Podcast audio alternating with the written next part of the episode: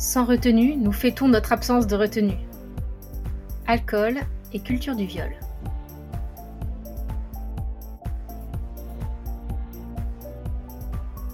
Lumière vive, musique forte, danse excessive, pas de soucis, pas de devoirs, pas de peur. Ne penser à rien et pourtant vivre tout de manière doublement intense. Pourquoi buvons-nous de l'alcool? Nous voulons fêter à outrance, prendre du plaisir, apprendre à connaître les autres d'une manière nouvelle et nous sentir libres. Nous voulons transformer la nuit en jour. Nous devenons proches de gens dont nous ne connaissons pas même le nom. Par la suite, nous pouvons nous souvenir de rien et seul le mal de tête nous rappelle que la soirée a dû être bonne. Pas de limite, pas de retenue, tout disparaît. Les conséquences nous paraissent lointaines et nous sont complètement égales. On regarde les gens autour de nous. On voit peut-être une personne attractive et c'est alors la seule chose qui compte. Ça, c'est le côté désagréable de la fête. Pour moi tout du moins être attouché, harcelé, importuné, et ne presque pas avoir les moyens d'éviter ce genre de situation. J'essaye alors de m'en aller, de me détourner, fuir pour ne pas être obligé d'entrer en confrontation, d'affronter une situation que je n'ai pas choisi de vivre. Oui, mais il est bourré est probablement la plus simple des excuses. Oui, il est bourré. Et à cause de cela, il n'a plus de retenue, ne remarque pas le refus, ou le remarque mais l'ignore. Malgré une ambiance festive, éméchée et détendue, il y a des limites.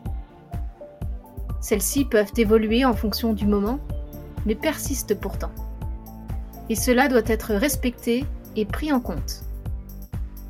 Si je sors fêter, je veux pouvoir le faire sans me sentir restreinte parce que je ne sais pas comment, ou n'ai pas envie, de réagir à des situations où mon consentement, ou son absence, est ignoré. Être sous ne légitime pas de participer à la culture du viol. Et je n'ai aucune envie de vivre dans une société saine, milieu, qui accepte des abus sexuels, qu'ils soient verbaux ou physiques. Je n'ai pas envie de devoir me résigner, que je doive quitter l'endroit en question, alors même que je ne crée pas le problème, non, le problème, ce n'est pas moi, ni même l'alcool, mais c'est ce que nous faisons de nous.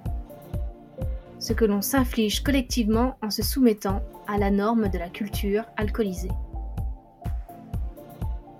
Les normes véhiculées en matière d'alcool marchent main dans la main avec la culture du viol.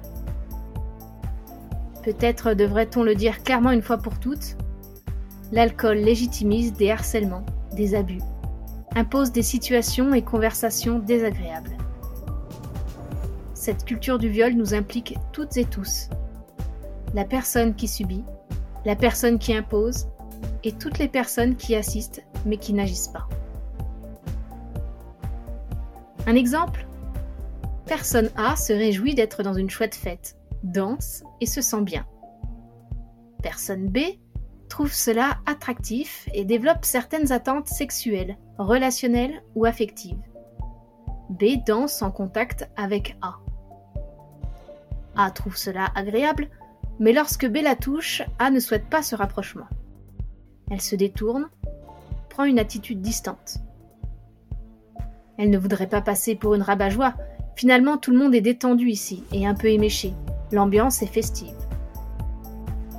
Elle ne veut pas paraître coincée, même si bien sûr dire non n'a rien de coincé. Personne B n'abandonne pas et revient à la charge.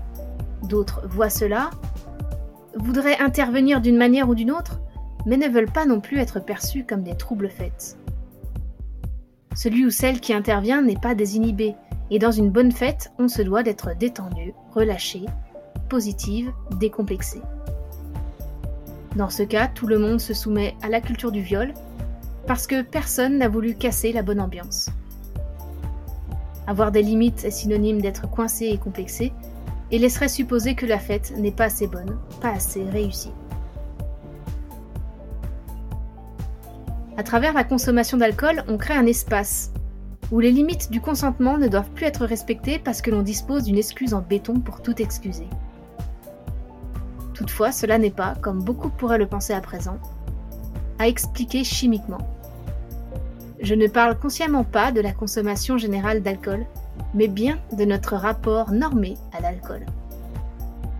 La socio-anthropologue britannique Kate Fox a tenu récemment une conférence sur des expériences à propos de l'effet placebo et des effets de l'alcool.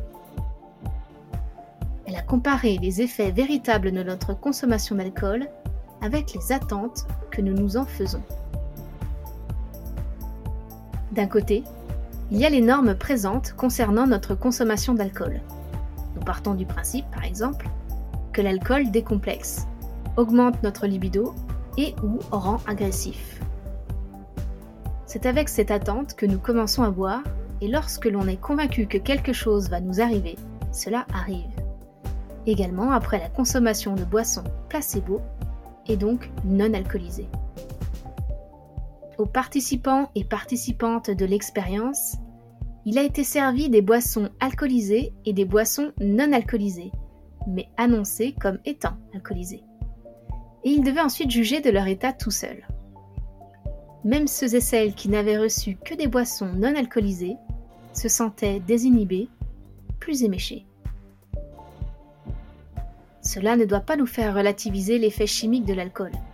Bien sûr, l'alcool a des effets sur le corps et les sens. Les troubles corporels liés à la consommation de l'alcool ne sont pas des illusions. Néanmoins, la perte de limite de retenue à travers l'alcool n'est pas chimique mais culturelle. Les effets attendus tels que parler plus fort et avec moins de retenue pour les autres prendre plus de place, être sexuellement plus actif, agir de manière asociale sans veiller au consentement d'autrui, tout cela est culturel. C'est aussi cette norme que renforcent les campagnes anti-alcool. Si tu bois alors, tu feras des choses que tu regretteras plus tard.